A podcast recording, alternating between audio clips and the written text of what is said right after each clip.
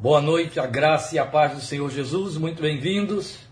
Nós vamos então dar sequência ao nosso estudo em Efésios, a nossa leitura devocional em Efésios, e desta feita indo para o último capítulo, capítulo 6, a partir do versículo 10, aí você vai dizer, mas semana, na última semana que estudamos, a gente já tinha entrado no capítulo 6. Só quero lembrar a você que no meu entendimento, o capítulo 6 começa no versículo 10, como já havíamos dito lá. Então, para mim, nós estamos começando o último capítulo de Efésios hoje, no versículo 10, que leremos até o versículo 13, mas a nossa abordagem hoje estará toda concentrada no versículo 10, porque embora eu tenha dito, talvez precipitadamente, há algumas semanas, que estaríamos aí é, com mais umas duas minutas para terminar Efésios, é impossível pensar nisso, tamanho a riqueza, tamanha a riqueza de detalhes deste capítulo 6 e não queremos perder nada. Por isso não temos pressa, nós vamos até esgotar o texto, se tiver de ter parte 41, 42, nós iremos. O importante é saber que estamos finalizando a carta a partir deste momento em que começamos a nossa leitura. Então, portanto, por favor, Efésios 6, 10 a 13. Finalmente, fortaleçam-se no Senhor e no seu forte poder, ou na força do seu poder Vistam toda a armadura de Deus para poderem ficar firmes contra as ciladas do diabo, pois a nossa luta não é contra seres humanos, mas contra os poderes e autoridades, contra os dominadores deste mundo de trevas, contra as forças espirituais do mal nas regiões celestiais. Por isso, vistam toda a armadura de Deus para que possam resistir no dia mal e permanecer inabaláveis depois de terem feito tudo. Evidente que nós vamos dar sequência a partir do versículo 11, na próxima semana, querendo Deus, e depois entrando pelos outros, mas estaremos repetindo esta leitura até o versículo 13, até que passemos ao versículo é, 14 do texto do capítulo 6. Eu estou dando um título especial a esta sessão da carta de Efésios do capítulo 6, que Paulo, é, é, de que ele se apropria, de cujo assunto ele se apropria e nos expõe com tantas minúcias e com tanta exortação. O título que eu estou dando é A Luta no Mundo Invisível. E você vai entender isso. Então, com isso, nós estamos começando essa última etapa dessa leitura devocional da carta. Mas esse nosso texto vai estar subdividido por motivos óbvios. Você mesmo pode perceber só na simples leitura que você conhece do texto do capítulo 6 de Efésios. E o assunto então se inicia aqui nesse versículo 10, onde, como já disse, para nós significa que esse capítulo aqui começa. E aí se estende até o versículo 18, que o resto é o epílogo.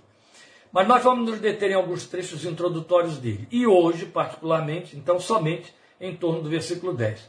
Mas a razão por que eu resolvi escolher esse tema, ou dar esta formação, este enfoque e esta configuração ao tema, a luta no mundo invisível, e poderia ter mantido a, a, a, terminologia tão popularmente repetida entre os evangélicos. Exatamente por isso eu escolhi chamar este assunto de luta e mundo invisível, porque os termos mais frequentemente a ele atribuídos como batalha e mundo tenebroso deram largas ao abuso interpretativo e a um ensino descabido e eivado de erros que redundaram numa praxis altamente reprovável no meio evangélico em nome de uma demonologia folclórica e antibíblica que ainda infecta uma grande parcela do povo de Deus, intimidando, sobrecarregando de medos, intensificando a ignorância a respeito do assunto e levando as pessoas a entrarem em terrenos de muita confusão. O assunto é de tal ordem e a distorção que foi feita em cima do capítulo 6 de Efésios é de tal maneira que denominações, megas denominações, surgiram, se criaram e se alimentam deste capítulo 6 de Efésios e só. Porque, na verdade, trouxeram elas o diabo para o cenário, trouxeram elas o diabo para dentro da arena, o diabo se tornou a personagem principal e motivadora das realizações litúrgicas, de maneira que se você tirar o diabo dessas igrejas, elas vão falir e vão fechar as portas. Mas é um diabo folclórico, aliás, um diabo muito mais brasileiro do que pertinente ao mundo invisível. Ele é muito mais brasileiro do que você pensa. E se ele é muito mais brasileiro, ele é muito próximo aos produtos brasileiros, é muito barato e muitas vezes sem valor. Mas nós vamos, é, é, sem estar aqui abusando de trocadilhos, provar estas considerações, porque este é um terreno em que me permitam dizer, sem demagogia, com humildade, sem falsa humildade também, que é uma área na qual pelejo muito há muitas décadas. Esse é um terreno onde, pela misericórdia de Deus, e lamentavelmente, porque eu não gosto disso, eu tenho trânsito muito intenso. E o trânsito intenso, pasmem, não é a favor daqueles que estão debaixo de opressões, mas a favor dos crentes enganados por falsas opressões. Isso já dura décadas. Graças a Deus, grupos inteiros já se corrigiram, mas ainda há muita gente arrastada para o engano, confusa, confusa, meu grande desejo é que, uma vez que tivemos a oportunidade de estudar Efésios capítulo 6, e aqui viemos caminhando, contando com seu interesse até este momento, é que você permaneça firme, cresça, aprenda e seja um instrumento de correção, de advertência, de exortação, de limpeza da mente, da alma dos seus irmãos na fé, os que estão enganados, os que estão sendo manipulados e por aí afora, porque isso não cessa. Cresce cada vez mais. Na verdade, meus irmãos, sem falsa piedade, é importante que se pontue aqui que muitos líderes e, várias pessoas fizeram nomes e renomes e fortunas em função do diabo. Apregoaram o diabo no meio do povo de Deus. Eles se serviram e acharam no diabo, na, na, nas hostes é, tenebrosas, um filão para poderem trabalhar seus enganos e confundir pessoas desprovidas de sabedoria, de conhecimento real da palavra de Deus.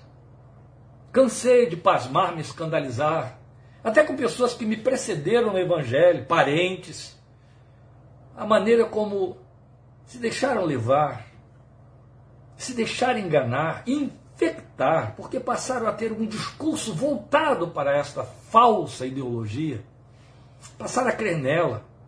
E se eivaram de superstições, se tornaram escravos, foram na contramão da proposta do Evangelho, que é nos dar a liberdade com que Cristo nos libertou, se tornaram cativos, cativos de medo. Exatamente na contramão da proposta da cruz, onde a Bíblia diz que Jesus veio para nos libertar do medo que Satanás impõe, o medo da morte.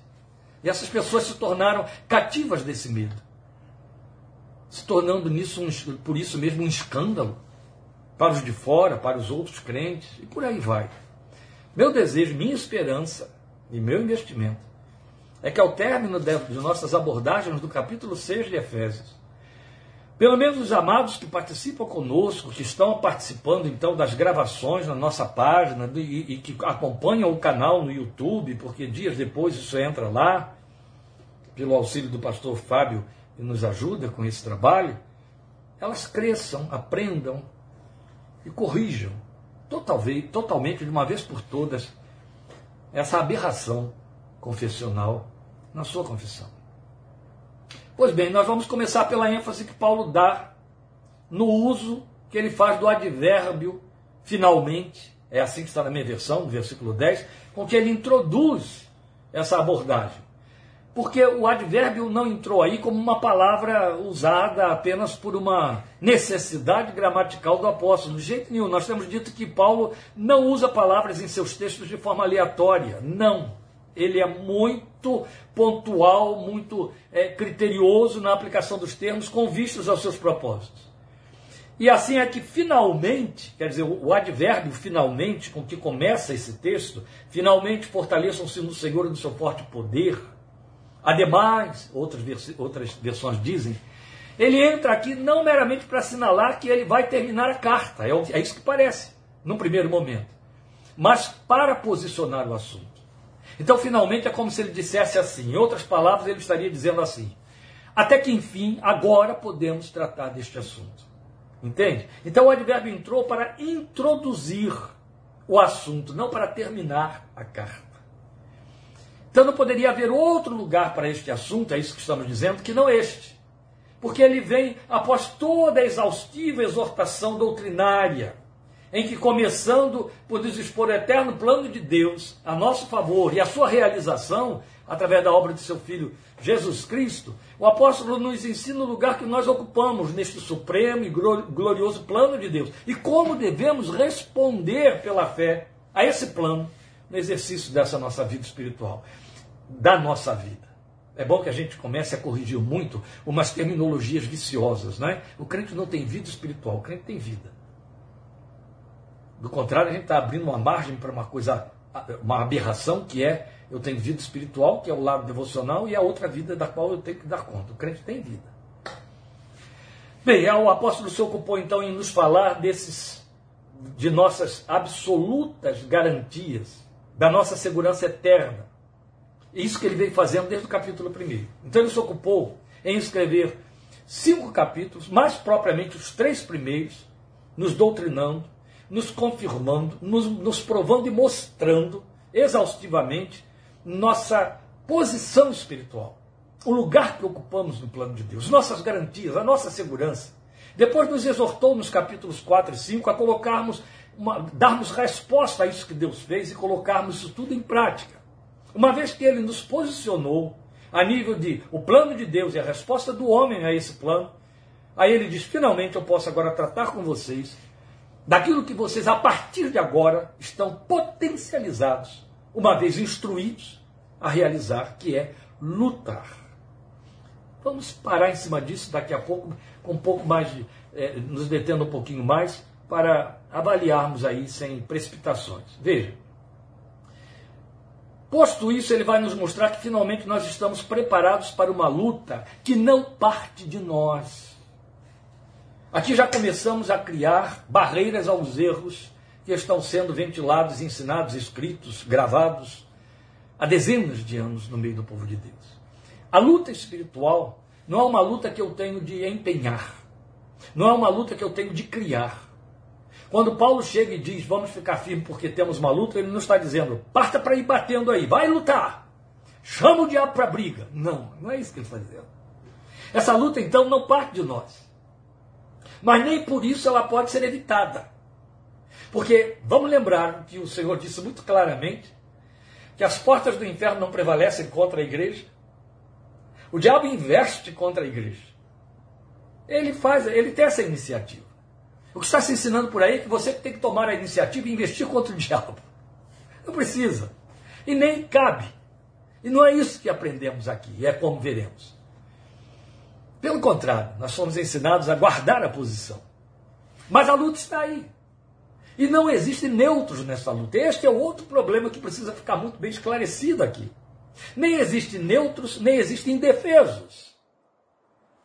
Nós somos guerreiros, soldados, atletas, né? usando a linguagem de Paulo. E aí, preparados para uma luta que vem contra nós. E aí sim, nessa luta que vem contra nós, eu assumo um lugar de defesa que vira ataque. Mas é ataque a partir da defesa. Porque eu vou defender minha posição. O lugar espiritual do qual Satanás quer me tirar. Por quê? Vamos lembrar de Judas, vamos lembrar de Pedro, dizendo para nós que as hostes da maldade perderam posição. E é isso que ele quer fazer com o crente, o filho de Deus, perder posição. Não é à toa que o ministério de Jesus começa com o registro da tentação em Mateus capítulo 4, para mostrar ali o programa de Satanás contra o filho de Deus e contra os filhos do filho de Deus. Não foi diferente, não vai ser diferente para a igreja, porque não foi diferente para o sumo sacerdote da igreja, o cabeça da igreja Jesus. Ele foi atacar o Filho de Deus para tirá-lo da sua posição. Se tu és Filho de Deus, e qual é a arma de que ele se serviu? Dúvida. Usando o que? Bíblia. Se tu és o Filho de Deus, haja de acordo com o evangelho que eu estou te propondo agora. Eu estou fazendo aqui uma paráfrase mais interpretativa da revelação da tentação do Filho de Deus. Pois bem, a, proposta dele sempre é nos fazer seguir o seu caminho, perder posição. E aí nós somos exortados a guardar posição. É bem diferente, não é? Bem, mas como estamos dizendo, a luta não parte de nós, mas não pode ser evitada. E o nosso lugar não é de passiva defesa, mas é de um posicionamento firme que implica em combate, porque queiramos ou não, A luta está em curso. Tal como Paulo havia afirmado em 2 Coríntios 10,4. Eu quero lembrar a você o texto de 2 Coríntios 10,4. Porque as armas da nossa milícia não são carnais, mas sim poderosas em Deus para destruir fortalezas. E ele continua, versículo 11 em diante. E ele diz isso num contexto de luta, onde a influência maligna consegue perverter o entendimento até dos próprios filhos de Deus, como foi o caso de alguns membros da igreja na cidade de Corinto, para quem ele está escrevendo isso. As armas da nossa milícia não são carnais, mas sim poderosas em Deus. A igreja evangélica no Brasil nos deu uma solene e vergonhosa demonstração em outubro de que preferiu abrir mão de armas espirituais e usar armas carnais. Não estou falando de armamento, revólver. Eu estou falando de jogo político. Ela quis vencer através do jogo político. Isso é carne, é mundo, é mundo tenebroso. É trabalhar com as armas carnais. E Paulo está dizendo: as armas da nossa milícia não são carnais, são poderosas em Deus. Elas são muito bem posicionadas. Você vai ver isso aqui através da alegoria de que ele se serve. Mas você precisa, antes de mais nada, entender que o crente guerreia de joelhos. Pois bem, é sumamente importante, então, nós atentarmos às advertências e orientações que o apóstolo nos faz, que começam juntamente, justamente, perdão, com a questão do nosso posicionamento. Posicionamento é a palavra que você vai ouvir muitas vezes, até chegarmos ao versículo 14. Posicionamento, o lugar que ocupamos e que devemos preservar. É disso que trata o verso 10. Por isso ele diz: fortaleçam-se no Senhor e na força do seu poder, ou no seu forte poder. Então precisamos entender estas máximas uma por vez. Fortaleçam-se no Senhor e na força do seu poder ou no seu forte poder. Comecemos por fortaleçam-se no Senhor. Então a gente já começa a interpretação do versículo 10 neste exato instante. Veja, ele está falando de uma possibilidade. Se ele está nos dando uma ordem, se ele está exortando com a igreja, ele está dizendo à igreja para ela seguir por uma, um caminho por onde ela pode passar, um caminho que está aberto para ela, que pertence a ela. Fortaleçam-se no Senhor. Então ele está falando de uma possibilidade. Qual é a possibilidade? Que há uma forma de ser forte no Senhor.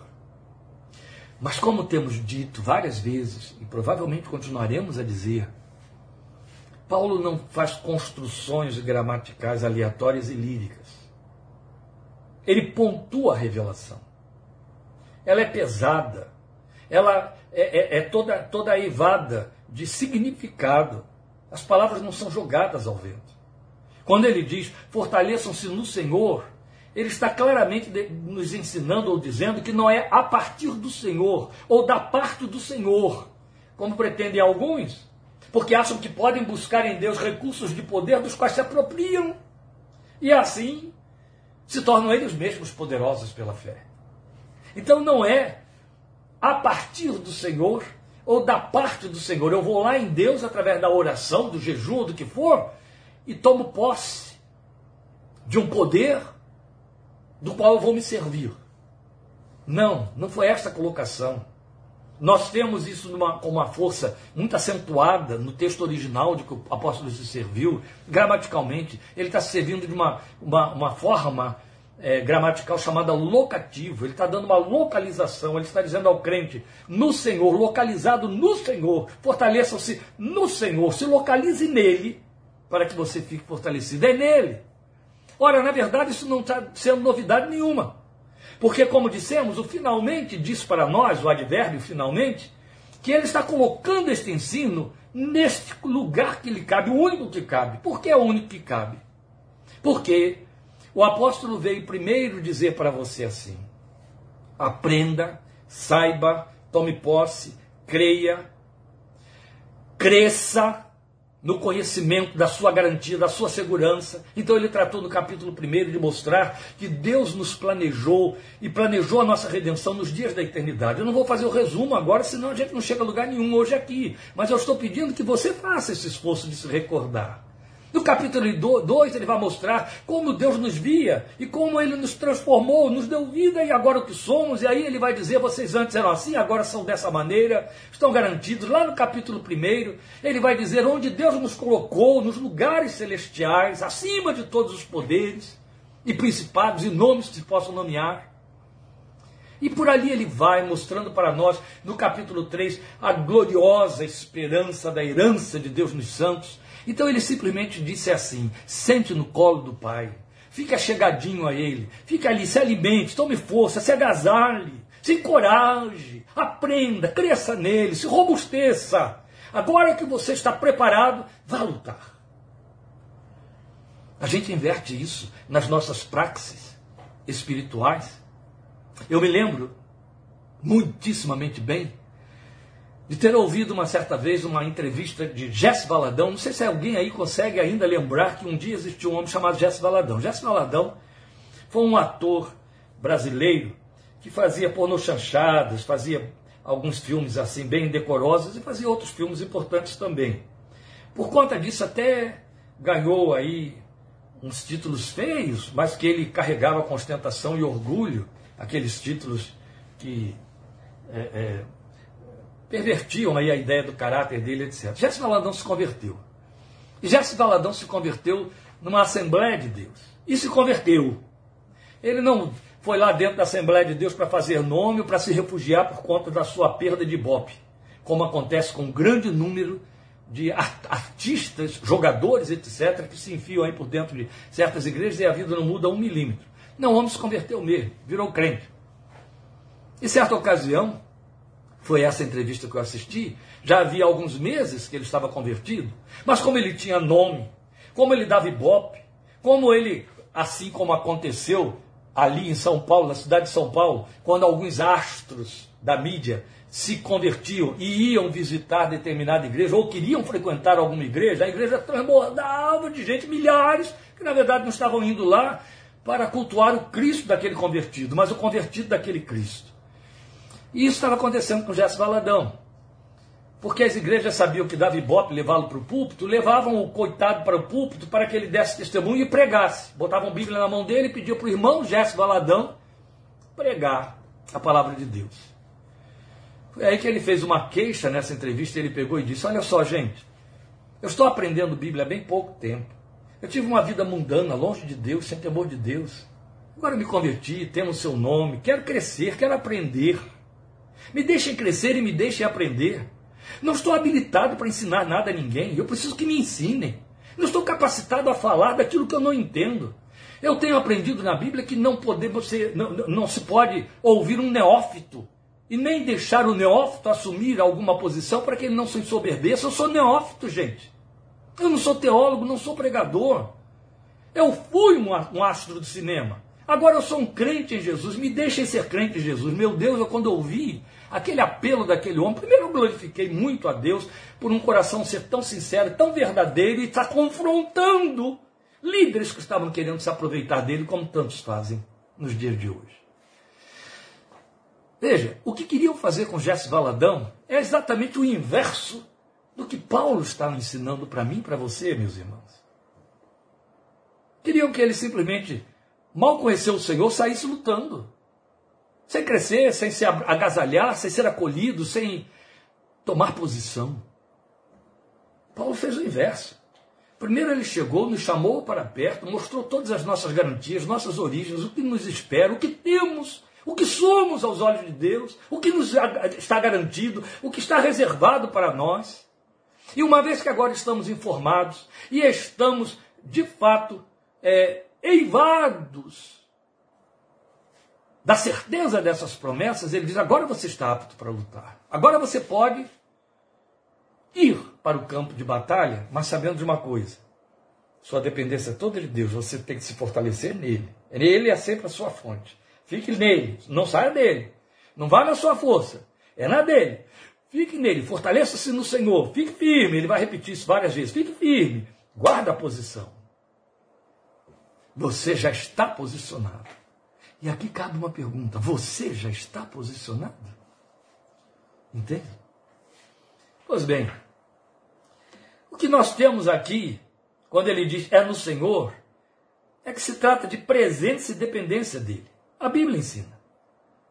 Veja, nós podemos ver isso sob dois aspectos. Um, eu tiro lá de Neemias 8,10, que eu chamo de teologia de Esdras. Quando Esdras chega para um povo que está se intimidando por causa das ameaças dos inimigos, e começa a chorar, aflito, Esdras chega e diz: Esse dia é um dia de festa, gente, é um dia de celebração. Vamos comer, vamos celebrar, vamos festejar, alegre-se, porque a alegria do Senhor é a vossa força. E isso aí acabou virando um slogan no meio do povo de Deus. Só que não é slogan, é uma doutrina, é uma afirmação de uma verdade profunda. A alegria do Senhor é a vossa força, ou na alegria do Senhor está a vossa força. Aí está uma forma de Paulo nos dizer: fortaleçam-se no Senhor. Qual é o aspecto? Esdras nos ensina. Aqui ela aponta essa teologia de Esdras. Alegria como via de fortalecimento? Bem, nós estamos falando de poder. Nós estamos falando de um recurso espiritual. Pois quem opera alegria é o Espírito Santo de Deus. Alegria vem dele. Lembram? O fruto do Espírito é amor, alegria, paz e por aí vai. Ela já vem em segundo lugar. Procede do Espírito de Deus. Mas Jesus exultando no Espírito. E ela se traduz em poder. E pouca gente para para pensar nisso. Alguns até entendem que alegria do Senhor significa participar de um culto muito barulhento, e onde todo mundo pula, grita e celebra e faz e tal. Estão cheios de alegria do Senhor. Chega lá fora é fraqueza pura. Porque também tem um outro detalhe, e é ridículo. Se a minha alegria no Senhor depender de um ato cultico, ela só vai funcionar via agenda. É só quando eu estiver aglomerado com outros crentes com guitarras, sons, baterias e outras coisas mais, com instrumentos, etc., e cantoria.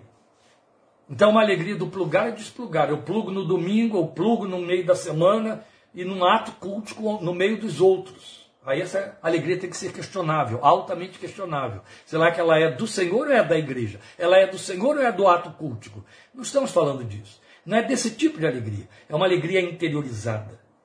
Uma alegria espiritual que nos permite chorar com os que choram e alegrar-nos com os que se alegram, sem sermos bipolares. Entende? É operada pelo Espírito Santo. Mas por que ela fortalece?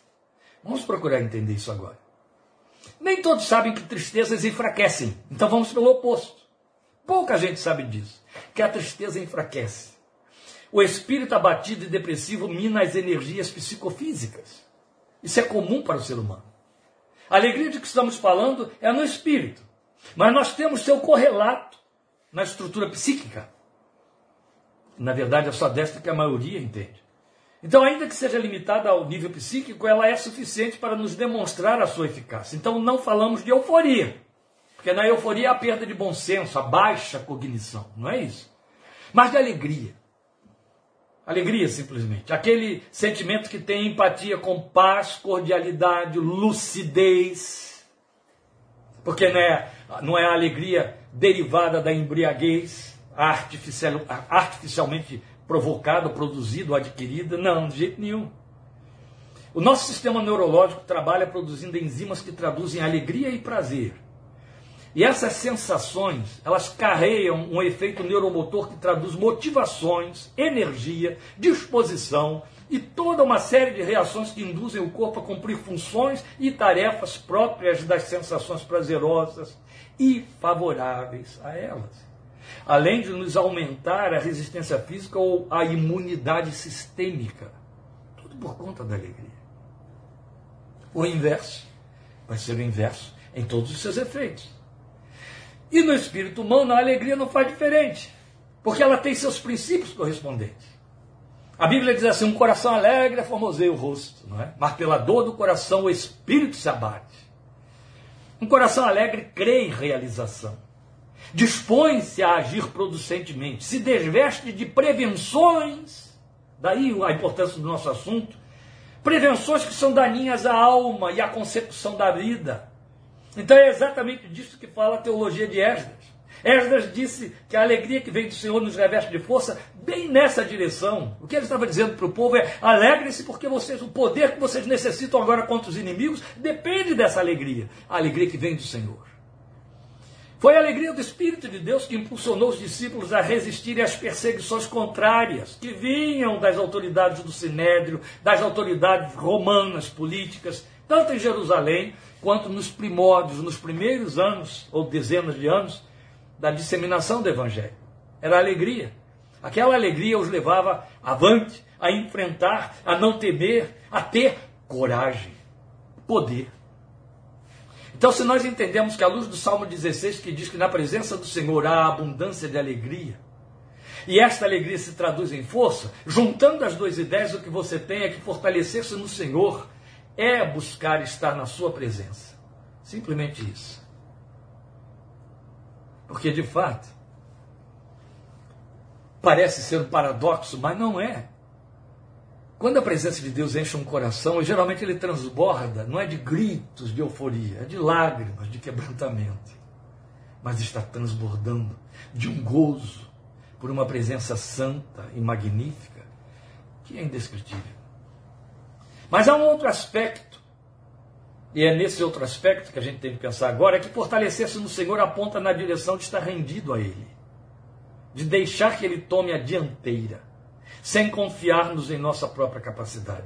É exatamente o magno ensino do mesmo apóstolo Paulo em 2 Coríntios 12, 9 e 10. Lembram disso? Quando sou fraco, então é que sou forte. O meu poder, Deus disse para Paulo, se aperfeiçoa na fraqueza. Aí Paulo diz, então, de boa vontade, mais me alegrarei na angústia, na perseguição, na nisso, naquilo, tarará, para que o poder de Deus se aperfeiçoe em mim. Isso vai na contramão do que o mundo pensa. O mundo nos é hostil.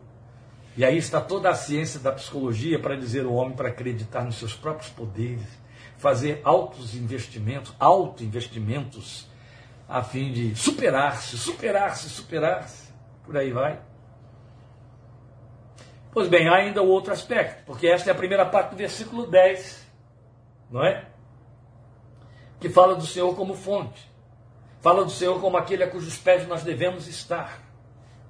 Eu não confio na minha própria força, eu tenho consciência da minha não força, da minha incapacidade, eu busco nele a dependência dele, e é nessa minha fraqueza que o poder dele se aperfeiçoa e se fortalecer-se no Senhor. Mas a segunda parte fala da energia do poder dele. Ou seja, o efeito. Fortaleçam-se no Senhor e na força do seu poder, ou na energia do seu poder, no efeito do seu poder. E aqui nós estamos falando a linguagem já pelo apóstolo Paulo abordada em 1,19. Volte a 1,19 para que você entenda melhor, já pela recordação do que estamos falando. Eu vou ler desde 18. Oro também para que os olhos do coração de vocês sejam iluminados a fim de que vocês conheçam a esperança para a qual ele os chamou, as riquezas da gloriosa herança dele nos santos e a incomparável grandeza do seu poder para conosco, os que cremos, conforme a atuação da sua poderosa força. É a mesma linguagem. Então ele já havia feito essa abordagem em 1,19.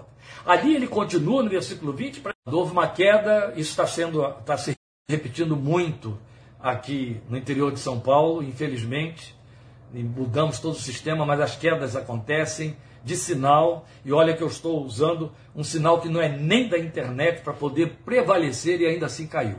Mas estamos aqui, o importante é a gente continuar o nosso assunto. Então, observem, meus irmãos, o que nós temos aqui é ele dizendo que esse mesmo poder que ele colocou, facultou a nós, que ele disponibilizou para nós, foi o poder com que ele levantou Jesus da sepultura. Está ali em Efésios 1:20. Ele continua para dizer isso. É o mesmo poder. Preste atenção, Deus te ouve e disponibiliza, em resposta à sua oração, o mesmo poder que ele usou para arrancar o seu filho das garras da morte e trazê-lo de volta à vida, o poder da ressurreição. Aleluia, não estamos falando de coisa pouca nem pequena, de jeito nenhum. Então, na verdade, há um poder disponível ao crente da parte de Deus, que Deus opera nesse crente, e que não fica pertencendo ao crente como sua nova propriedade mas é um poder do qual ele é revestido pelo agir do Espírito de Deus. Jesus falou dele em Atos 1,8. Nunca é demais lembrar a você que a palavra empregada ali em Atos 1,8 para registrar o poder que Jesus falou é dinamis, que nós entendemos como dinamite. Mas vocês receberão poder, dinamis, ao descer sobre vocês o Espírito Santo, e vocês então me serão testemunhas, tanto aqui em Jerusalém, quanto em Samaria, Judéia e até os confins da terra. Ao descer o Espírito Santo sobre vocês, vocês receberão poder para ser poder para serem testemunhas. É um poder disponível para nós. É um poder que nos é dado da parte de Deus. E Paulo vem tratando disso conosco, como nós já vimos desde 5,18. Deixem-se encher pelo Espírito. Sem se embriagar com vinhos, deixem-se encher pelo Espírito. Porque é uma lógica indiscutível. Se eu estou cheio do Espírito, eu estou cheio do poder de Deus. Se eu estou vazio do poder de Deus, é porque eu estou vazio do Espírito de Deus. Não há meio termo e não há como arranjar uma alternativa para explicar essa inversão. Porque é uma verdade pelos dois lados. A verdade só é verdade quando ela pode ser lida da frente para trás e de trás para frente. Quando eu estou cheio do Espírito de Deus, eu estou cheio do poder de Deus. Quando eu estou vazio do poder de Deus, é porque eu estou vazio do Espírito de Deus. E quando eu estou vazio do Espírito de Deus, eu estou vazio do poder de Deus. É automático crentes vazios de poder. É o cotidiano. Sem, é o cotidiano onde a diferença está na exceção, na experiência dos cristãos nesta geração. Eu digo isso com lamento. Porque, na verdade, o que nós chamamos de poder e entendemos como poder, e alguns assumem como poder, para poder negar o fato, não assumir, se proteger da consciência de que estão vazios, são efeitos do poder, as formas do poder, as, as pirotecnias do poder que os atos cultos propiciam. O sujeito chora, grita, faz, dá brados, verbetes, sacode, grita para o outro, Deus é tremendo! Aí quem olha diz, está cheio do Espírito de Deus. Não, está cheio de forma, está fazendo cópia, imitação, está com a psique eivada de engano. Porque o poder não precisa fazer esse estardalhaço nem se autoproclamar. Ele é interno. É Deus quem o opera. E os crentes vão vivendo a sua vidinha batida sem poder nenhum, sem poder para nada, sem poder inclusive para a tentação. Falta vida no Espírito. O mover, o encher, o encharcar do coração crente pelo Espírito de Deus produz poder espiritual.